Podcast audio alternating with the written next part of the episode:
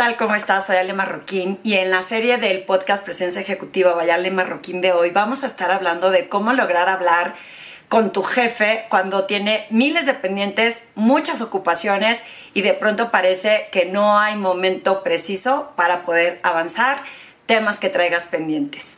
Cómo lograr ese espacio y que te ponga atención. Y eh, este tema salió a relucir recientemente porque me preguntó una persona en uno de los foros en los que hacemos estas sesiones mastermind grupales, en donde hay personas de una misma organización compartiendo retos. Y resulta que me dice, Ale, ¿cómo puedo hacer cuando mi jefe está tan ocupado que me haga eh, caso, que me ponga atención? En ocasiones me frustra ver que de pronto eh, pues está tan atareado de pendientes que nos desviamos de la conversación y vemos temas completamente diferentes a los que deberíamos de ver. Y la verdad es que me dio eh, déjà vu de mis épocas en el medio financiero, en donde sí, los, los líderes normalmente tienen tantas preocupaciones, actividades, cosas que ver, que de pronto yo me acuerdo que querer tocar la puerta para que te hicieran caso de algo no siempre era sencillo.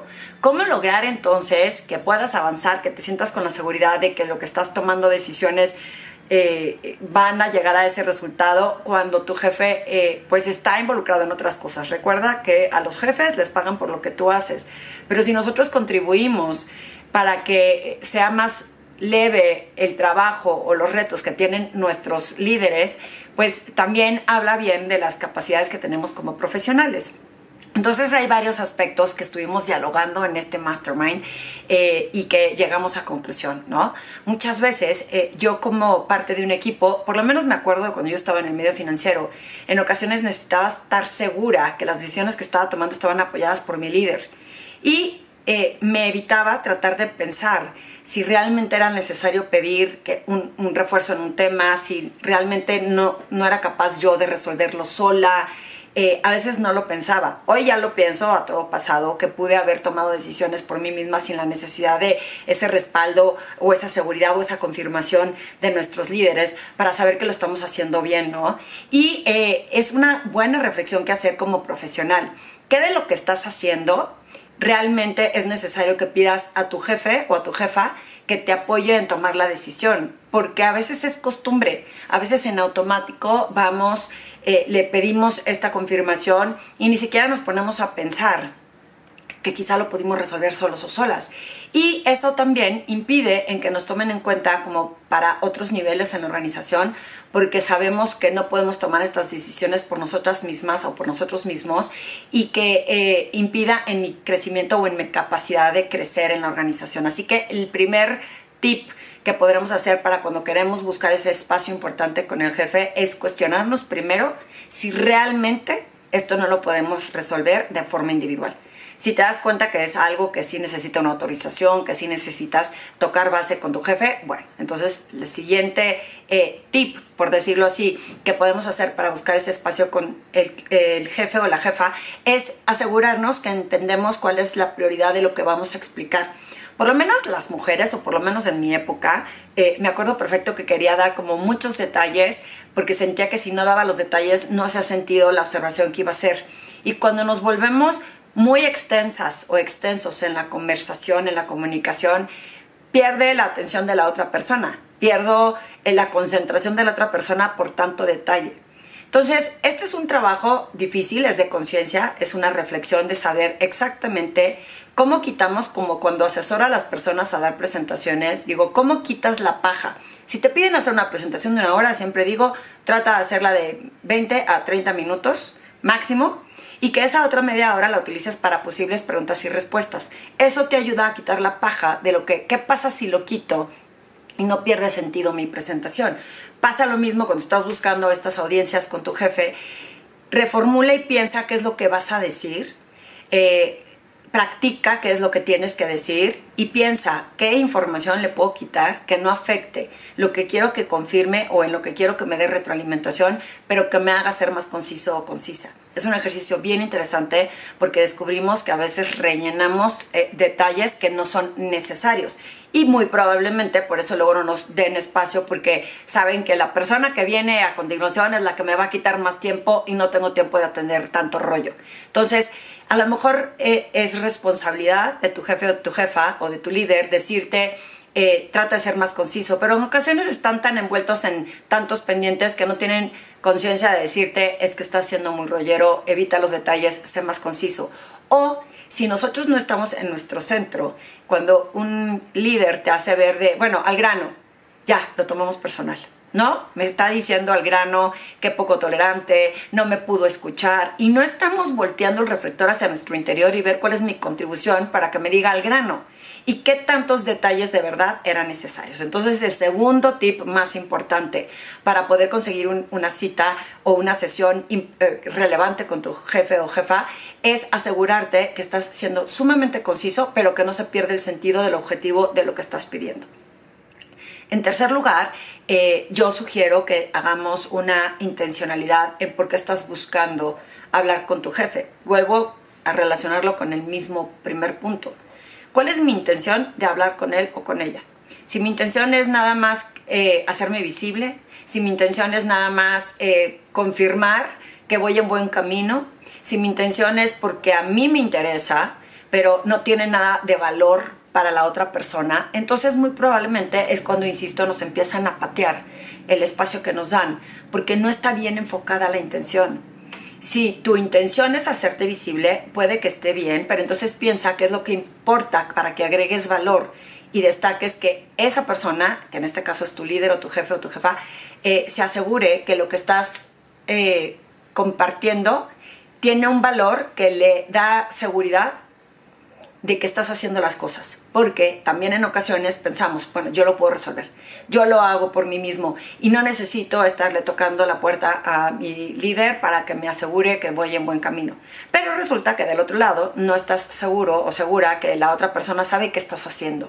Entonces cuando no saben qué estás haciendo, te dejas de ser visible y puede pensar, ni siquiera me hizo caso, o no está avanzando, o no lo está haciendo correctamente. Entonces es sumamente importante, como te, pongo este ejemplo, cuando yo estaba en el medio financiero y que le hablabas al, al, cliente para decirle, ya estoy revisando lo que me pediste, ya estoy avanzando, te lo tengo para tal día, pues el silencio hace que piensen que no les estás poniendo atención o que no te importaron o que quién sabe qué estás haciendo del otro lado. Es importante estar comunicando lo que estás haciendo. Y esto puede pasar en la organización, aunque tú creas que estás siendo independiente y que te estás haciendo responsable de tus decisiones, pero del otro lado no saben qué estás haciendo, muy probablemente pueda generar una incertidumbre de y yo no sé si lo está trabajando o no. Entonces, esa es una forma de hacerte visible, pero para hacerte visible y que estén tranquilos, que estás avanzando, que se están logrando eh, avances o resultados diferentes o compromisos, dependiendo de lo que se esté en el momento, el hacerte visible significa que agregues valor en la conversación. Vengo a platicarte que en este avance descubrimos tal, vengo a comentarte que todo está en orden y no hemos tenido contratiempos, vengo a que estés tranquilo o tranquila de que este proyecto va a salir. Esa es una forma de hacerte visible, pero estás agregando valor. No nada más tocar la puerta y que sepan que estás trabajando, sino que qué valor le ofreces a la persona para que se pueda quedar tranquila. Si tu intención es nada más confirmar que lo estás haciendo bien, ahí es en donde puede haber un freno que obstaculice el, vuelvo a lo mismo, el que te cuestiones eh, si realmente necesitas el apoyo de tu jefe o tu jefa y que al mismo tiempo eh, te asegures que la intención está mal. La intención siempre tiene que ser agregar valor. ¿Cómo agregas valor? Te vengo a pedir una confirmación para que esto eh, se autorice rápidamente te vengo a comentar estos dos puntos porque necesito que tú des tu visto bueno. Porque, digo, porque es importante que tú liberes este proceso para que otros lo puedan liberar. O sea, siempre piensa que lo que estás comunicando, la intención no sea nada más por tu propio satisfacción, porque ahí puede impedir que la otra persona te ponga atención. Que la intención sea agregar valor para la otra persona o para la organización o para el equipo. Espero que me haya explicado complicado, pues si tienes más dudas de esto de la intencionalidad, con mucho gusto escríbeme, porque es un tema que puede sonar eh, complejo, pero la intención es la que puede determinar el fruto o el resultado de lo que quieres cuando está bien enfocada tu intención.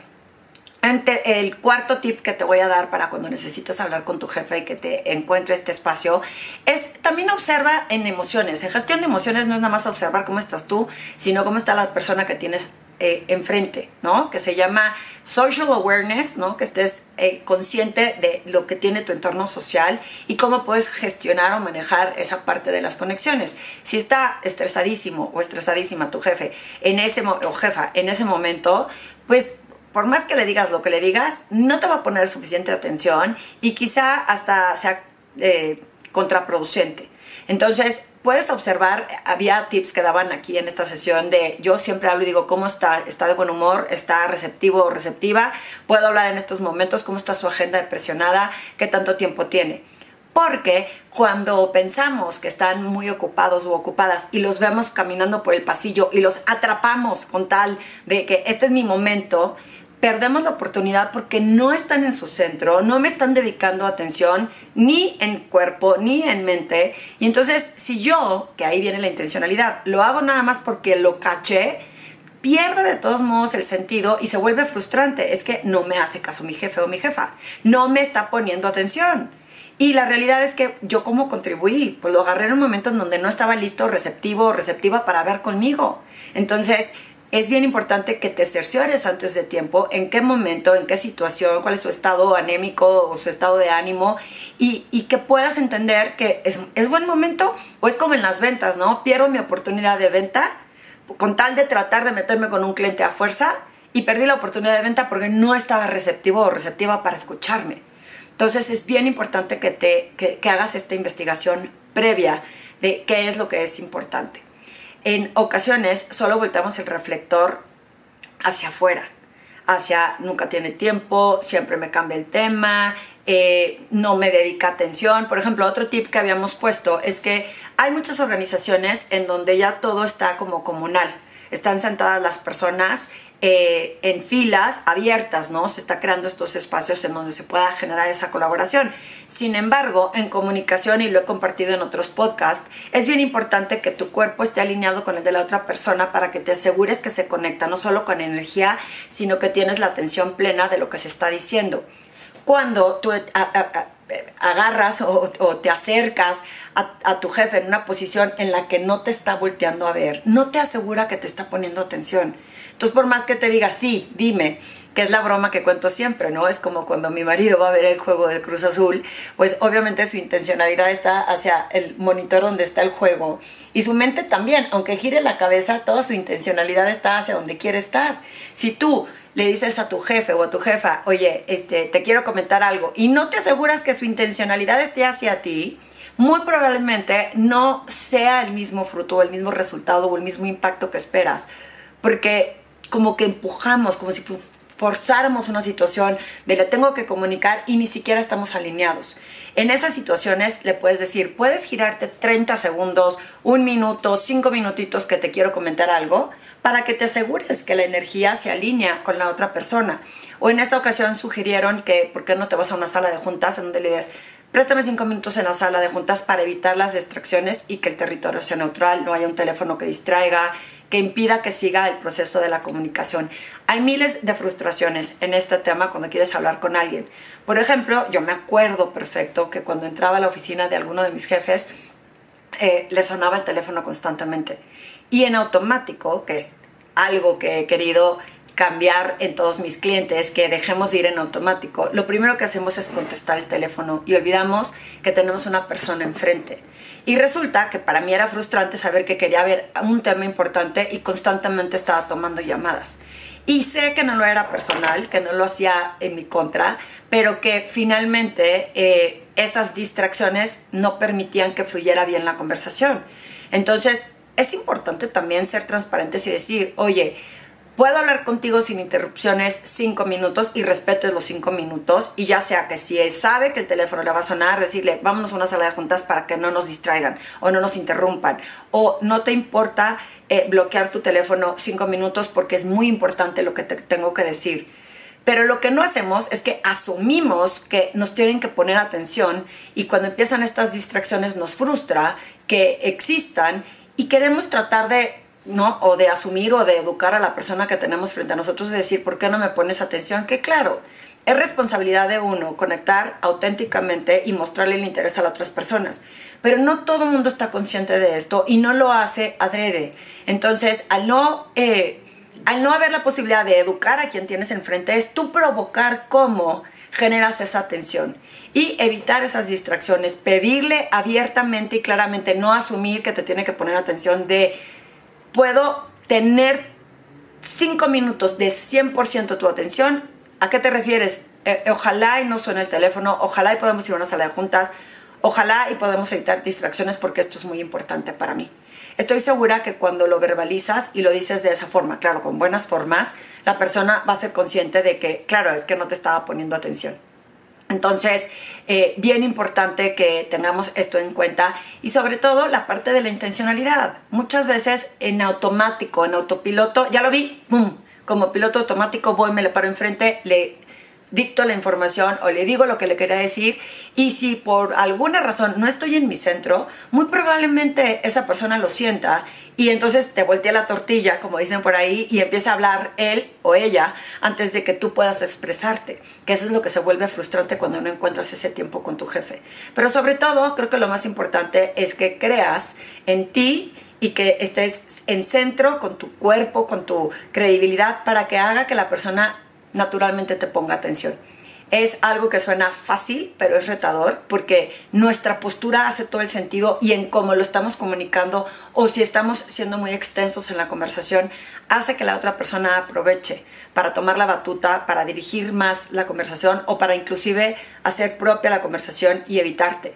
Y no, insisto, es personal, es un tema que nosotros vayamos practicando estas herramientas para asegurarnos que las personas con las que queremos hablar nos pongan atención. Todo esto puede funcionar y te puede funcionar muy bien, sin embargo, en ocasiones no funciona.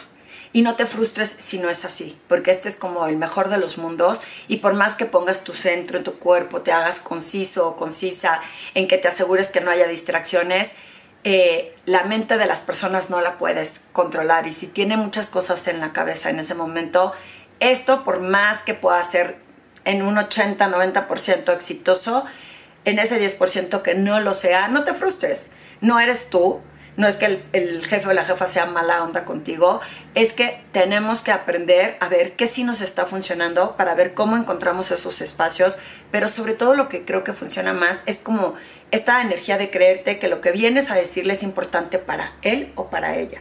Si no te la crees, la otra persona no se la va a creer.